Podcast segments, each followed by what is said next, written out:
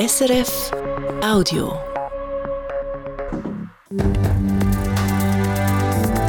SRF 1, jetzt mit dem Regionaljournal.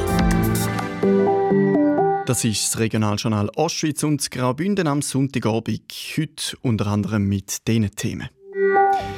Unfall am Fasnachtsumzug. Im ausserrhodischen Schwellbrunn werden sieben Leute verletzt, zwei davon schwer. Wohnsitzpflicht lockere? Nein, sagt die Thurgauer Regierung und gibt mehrere Kantonsrätinnen und Kantonsräte eine Abfuhr. Und wir schauen in Fluchtkisten hinein.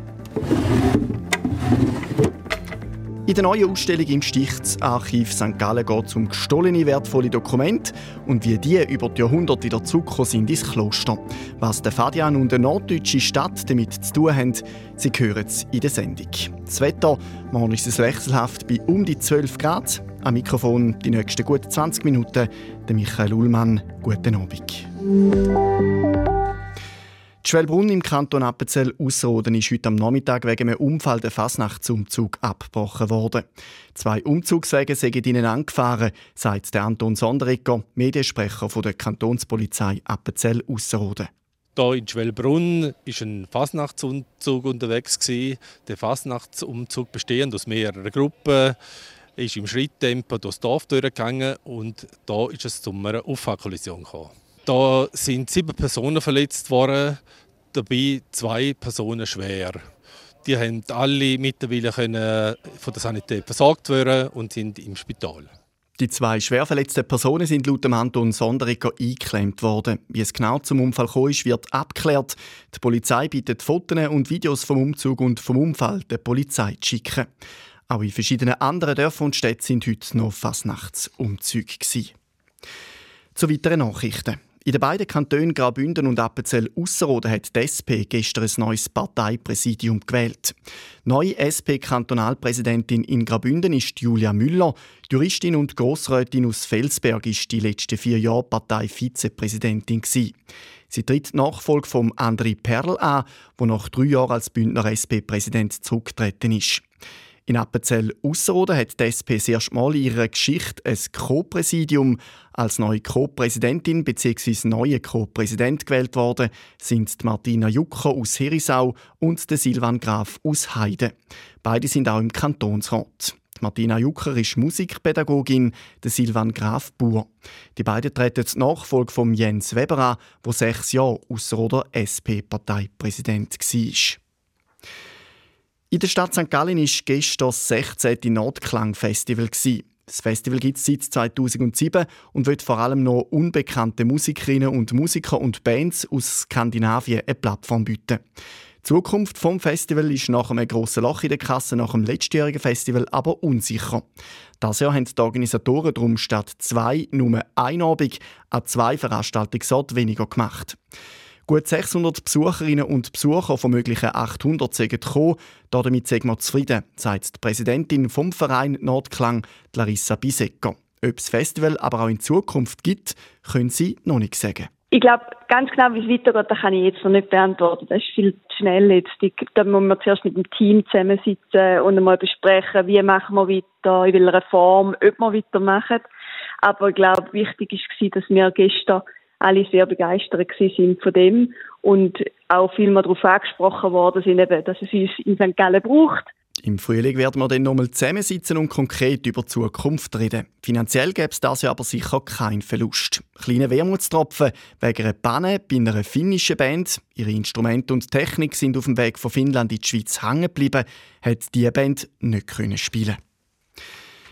Nach der Winterpause geht es ab Montag mit den Bauarbeiten bei der St. Galler Stadtautobahn weiter. Zwischen den Anschlüssen St. Pfiden und Neudorf werden die Stützen der Galerie saniert und die Sicherheitsausrüstung der Tunnel wird verbessert. Bis Mitte Jahr sind die Überholspuren gesperrt. Der Verkehr läuft über den Pannenstreifen und die Normalspur über zwei Spuren. Die Verantwortlichen beim Bundesamt für Strassen ASTA rechnen nicht mit verkehrstechnischen Problemen den Tag durch. Anders beim Autobahnanschluss Neudorf, wo ab April die Sanierungsarbeiten losgehen. Dort wird dazu auf der Brücke von den Ein- und Ausfahrten ein Veloweg. Da rechnet das Astra wegen der verengten Fahrbahnen mit grösseren Behinderungen und längeren Wartezeiten.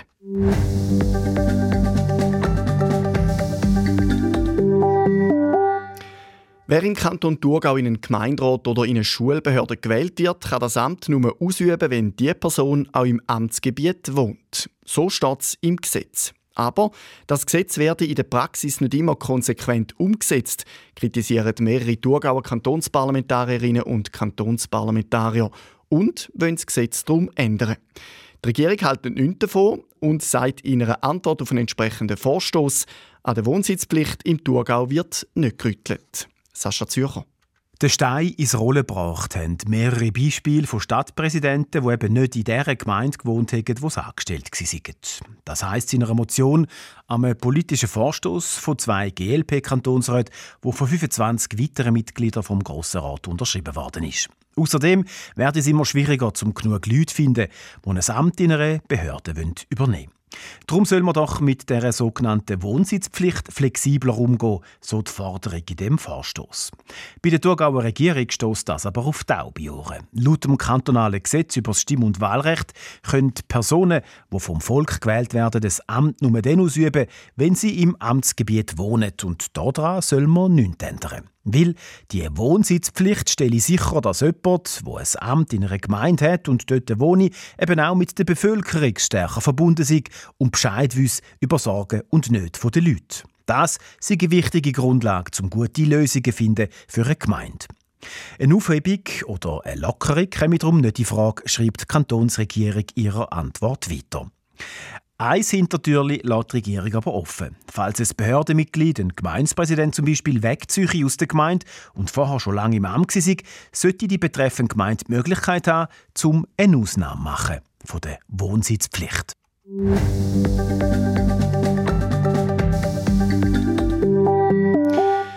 Weitere Meldungen. Die Woche hat Steckborn im Kanton Thurgau schon wegen der Gemeinsversammlung zum Asylheim zu reden gegeben. Die Bürgerinnen und Bürger haben dort beschlossen, dass der Vertrag mit dem Bund nicht gekündigt wird, also dass die umstrittene Asylunterkunft bleibt.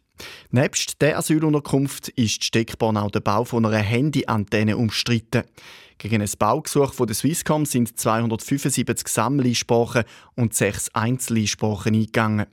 Jetzt hat die Baukommission der Gemeinde entschieden, dass Swisscom keine Baubewilligung überkommt. Gegenüber der Regionalzeitung Boot vom Untersee und Rhein hat die Bauverwaltung den Entscheid damit begründet, dass der Standort nicht gut gewählt ist und das Ortsbild gestört werden Swisscom kann gegen den Entscheid Rekurs einlegen. In dem Fall müsste der Kanton entscheiden. Die Stadt St. Gallen ist jetzt auch auf der Jugend-App. Auf deren App, wo andere Städte und Gemeinden schon länger dabei sind, finden junge Menschen einen Überblick über das Freizeitangebot. Sie können auch mitreden, Chatfunktionen anonym in Fragen stellen und Fachpersonen anschreiben. Und für die Volljährigen gibt es ein Video, das zeigt, wie man die Steuererklärung ausfüllt. Herzstück von der St. Galler Jugend-App ist eine Jugendjobbörse, sagt Marco Hafner von der zuständigen Dienststelle Kinder, Jugend, Familie der Stadt St. Gallen. Wir haben einfach gemerkt, dass äh, gerade im Alter von 12 bis 17 Jahren ein großes Bedürfnis ist äh, nach kleinen Jobs, um sich das Sackgeld aufzubessern. Und mit dieser Jobbörse probieren wir so ein bisschen eine Lücke zu schliessen. Ähm, bei dieser Jobbörse können auch Privatpersonen Jobs ausschreiben, kleine Jobs wie Rasenmähen, Schneeschaufel oder Einkäufe erledigen. Und so ist eigentlich allen geholfen, den Leuten, die kleine Jobs haben und Jugendlichen, die können ein bisschen Sackgeld aufbessern mit kleinen Jobs. Die Jugend-App entwickelt hat der Verein Jugendarbeit Digital. Die Gemeinden können sich dort quasi einkaufen und die App dann auf die Bedürfnisse ihrer Bevölkerung bzw. ihren Jugendlichen anpassen. Die Restaurants Bux im Kanton St. Gallen sollen über den Sommer an den Wochenende ihre Terrassen und Gartenbeizen dürfen bis am 1. Nacht offen haben. Die mediterrane Nächte, nach dem Beispiel von der Stadt St. Gallen, sollen zuerst mal vom Juni bis im September möglich sein. Der Stadtrat schlägt auf Antrag vom örtlichen Gastroverein einen zweijährigen Pilotversuch vor, zum Erfahrungen zu sammeln.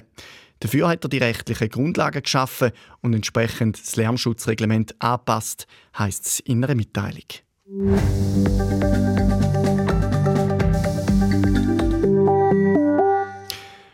jetzt geht es um verschleppte Zettel, gestohlene Dokumente und wiedergefundene Urkunden.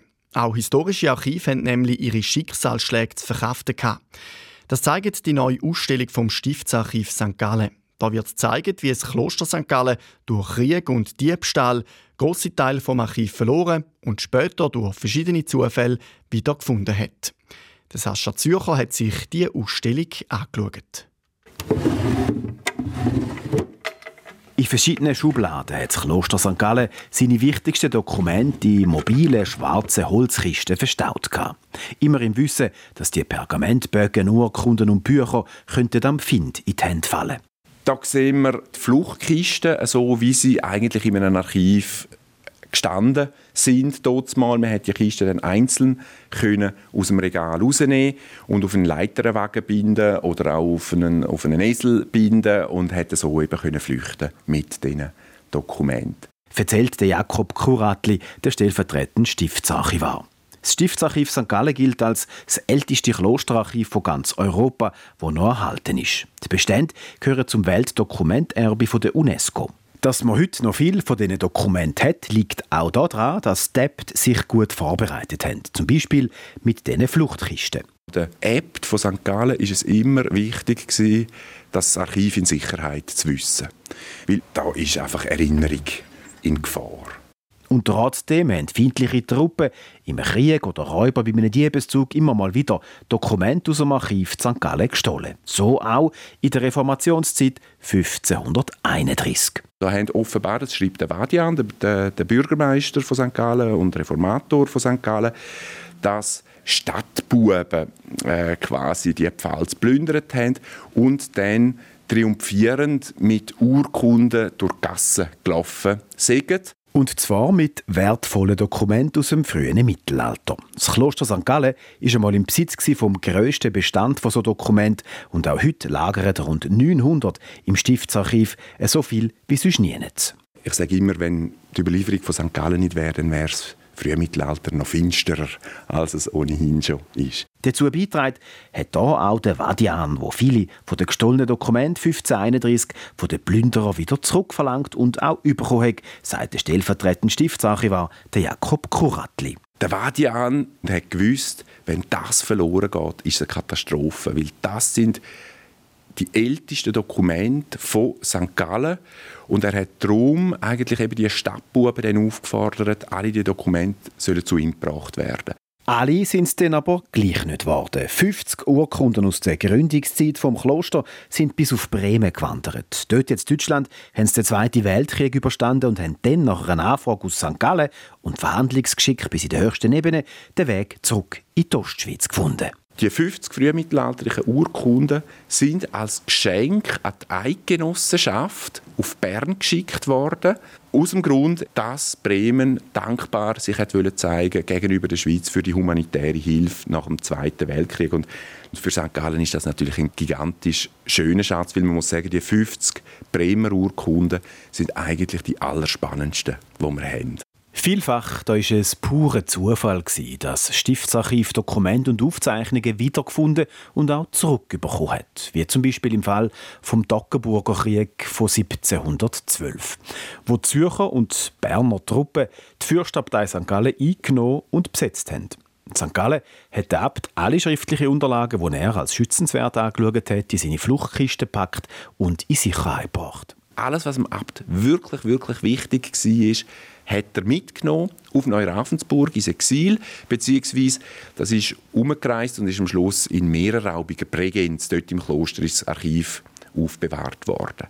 Die Zürcher haben damit eigentlich nur das gefunden, was dem Abt gerne nicht so wichtig war und haben das mitgenommen.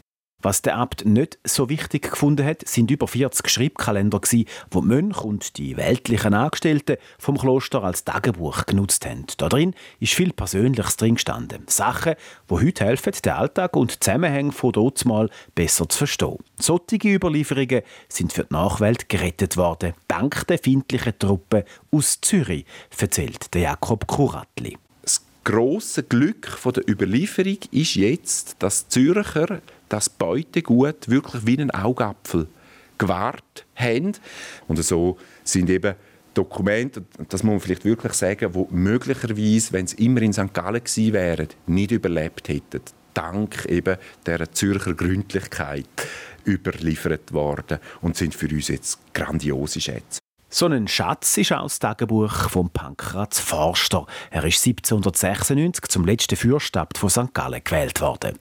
Bis zum Schluss hat er sich widersetzt gegen Klosterauflösung und die Gründung vom Kanton St. Gallen. Er ist dann mitsamt vielen Dokumenten und seinen persönlichen Aufzeichnungen seinem Tagebuch auf und davon. Der Kanton St. Gallen hat seine Überlieferungen unbedingt haben. Im Jahr 1874 ist dann klar, dass die Dokumente im Kloster Eisidle versteckt sind. Es ist dann aber noch eine Weile gegangen, bis 1981. Dort mal ist der Nachlass dann auf St. Gallen gekommen weil der katholische Konfessionsteil natürlich weiß, das ist der letzte Fürstabt gewesen, und wir sind das Archiv von der Fürstabtei, haben sie dann den Nachlass von Pankraz Forster zu uns, das Stiftsarchiv gegeben und so ist jetzt eigentlich das Tagebuch doch noch an den Ort gekommen, wo der Pankraz nie hätte wollen, dass es herkommt. Aber wir als Archivare natürlich sagen, es muss da sein, weil er ist der Abt war und der Nachlass von einem Abt von einem Kloster gehört selbstverständlich in das äh, Archiv. Und so hat also auch das Tagebuch und der ganze Nachlass vom letzten Fürstabt von St. Gallen doch noch den Weg gefunden zurück ins Stiftsarchiv. Eine Odyssee durch mehrere Länder sind hier damit gegangen, erzählt der stellvertretende Stiftsarchivar der Jakob Kuratli. Das ist wirklich jahrelang äh, durch ganz Europa gereist. Also zwischen Wien, Rom, äh, überall ist, ist das gewesen. Und, und eben immer versteckt, immer bestens gehütet und immer mit der Angst, dass der Kanton St. Gallen Besitz ergreifen könnte von äh, diesen Dokumenten und am Schluss ist dann eben gleich der richtigen Art hergekommen. Und so sind auch viele andere Dokumente, Urkunden, Kalender und Tagebücher nach Jahrzehnten, zum Teil nach Jahrhunderten erst wieder zurück auf St. Gallen gekommen. Bestände vom Klosterarchiv, wo man gemeint hat, sie seien schon längst verschwunden und verloren.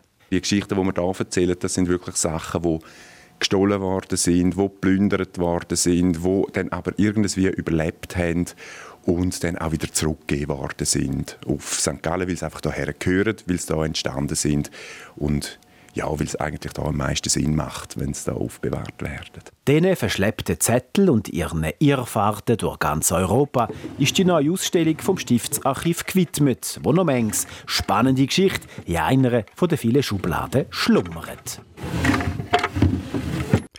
Der Sascha Zürcher über die neue Ausstellung im Stifts Stiftsarchiv St. Gallen. Die geht ein Jahr bis Ende Januar 2025.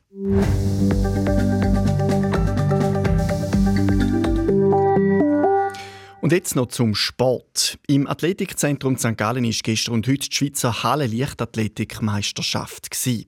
Das Resultat der erfolgreichsten Athletinnen und Athleten aus der Ostschweiz und Graubünden. Der Ausserrhoder Simon Ehammer wird, gut ein halbes Jahr nach seiner Schulteroperation, Schweizermeister im Weitsprung, Zweiter über 60 Meter Hürde und Dritter im Stabhochsprung. Die Bündnerin Annik Kählin gewinnt mit Schweizer Rekord im Weitsprung und holt Gold über 60 Meter Hürde. Die Ausserrhoderin Miriam Matzenauer wird Schweizermeisterin im Kugelstoßen. Salome Kora aus dem Kanton St. Gallen wird Dritte über 60 Meter und der Dominik Lobalo vom LC Brühl St. Gallen wird Schweizer Meister über 3000 Meter. Das erste Mal ist er vom Südsudan geflüchtet, bei einer Schweizer Meisterschaft startberechtigt gewesen. Der 25-Jährige ist heute auch Gast in der Sendung Sportpanorama. Zu sehen in gut 10 Minuten ab 6 Uhr im Fernsehen auf SRF 2. Und jetzt sind wir noch bei der Wetterprognose zum Start der neuen Woche. Der Jörg Ackermann von SRF Meteo. Wegen vielen Wolken, die in der Nacht dann auch Regen oder Schnee ab etwa 1200 Meter bringen, und auch Südwestwind kühlt die Nacht nur auf etwa 7 Grad ab. In Disentis liegen die Tiefstwerte um plus 3 Grad, im Oberengadin lokal bei minus 2 Grad. Darum zeigt sich der Wochenstart zuerst mal noch von der wechselhaften Seite mit weiteren Regengüssen oder Schneegestöber ab etwa 1200 Meter.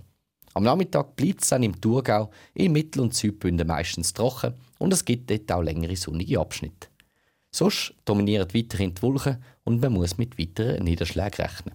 Die Höchstwerte liegen am Bodensee mit Südwestwind um 11 Grad, in Chur gibt es 12 Grad und die 0 Grad Grenze befindet sich auf etwa 2000 Meter. Auf der Dienstag kommt dann der nächste Kaltfront rein und die Schneefallgrenze sinkt auf etwa 1000 Meter. Sonst ist es am Dienstag nochmal ähnlich wie morgen. Der Niederschlag lädt aber schneller nach und die sonnigen Phasen werden häufiger. Regionaljournal Ostschweiz und Graubünden. Wir sind am Schluss von der Sendung. Danke fürs Interesse und wenn Sie mögen, das nächste Regionaljournal gibt es morgen wieder um halb sieben. Am Mikrofon war Michael Ullmann. Noch einen gemütlichen Sonntagabend. Das war ein Podcast von SRF.